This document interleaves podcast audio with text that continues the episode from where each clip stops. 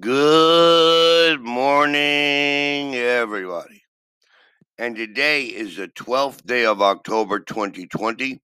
Hoy es 12 de octubre 2020. And today is Truly English by Matthew, episode number 84. Episodio 84. Today is Monday. Yesterday was Sunday. And tomorrow is Tuesday. Today is Monday. Yesterday was Sunday. And tomorrow is Tuesday. Today I want to talk about can, could, and be able to. We use can to say that something is possible or allowed, or that somebody has the ability to do something. We use can plus an infinitive, can do and can see, etc. We can see the lake from our bedroom window. I haven't got a pen. You can use mine. Can you speak any other languages? I can come to see you tomorrow if you want. The word play can be a noun or a verb. The negative is can't or cannot. I'm afraid I can't come tomorrow to the party you can say that somebody is able to do something, but can is more common. We are able to see the lake from the bedroom window. But can has only two forms can present and could past. So sometimes it is necessary to use be able to. For example, I can sleep. I haven't been able to sleep recently or Tom can come tomorrow. Tom might be able to come tomorrow. Maria can speak French, Spanish, and English. Applications for the job must be able to speak foreign languages. Could. Sometimes could is the past of can. We use could especially with see, hear, smell, taste, feel, remember, understand. For example, we had a lovely room in the hotel. We could see the lake. As soon as I walked into the room, I could smell gas. I was sitting at the back of the theater and couldn't hear very well. We also use could to say that somebody has a general ability or permission to do something. My grandfather could speak five languages. We were totally free. We could do what we wanted. Equals, we are allowed to do what we wanted. Could and was able to. We use could for general ability. But if you want to say that somebody did something is a specific situation, use was, were able to, or managed to not good.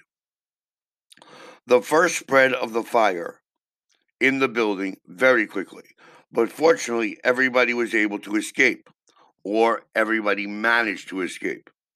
Not could escape. We didn't know where David was, but he managed to find, or were able to find, him in the end. Not could find. In a comparison, Mike was an excellent tennis player when he was younger. He could beat anybody. Mike and Pete played tennis yesterday. Pete played very well. Mike managed to beat him. Equals, he managed to beat him in a particular game. My grandfather couldn't swim. Let me explain. The negative couldn't, could not is possible in all situations. My grandfather couldn't swim. We looked for David everywhere, but we couldn't find him. Pete played well, but he couldn't beat Mike. Now, for example, Gary has traveled a lot. He can speak many languages. I haven't been able to sleep very well. Nicole couldn't drive, or Nicole can't drive. She hasn't got a car.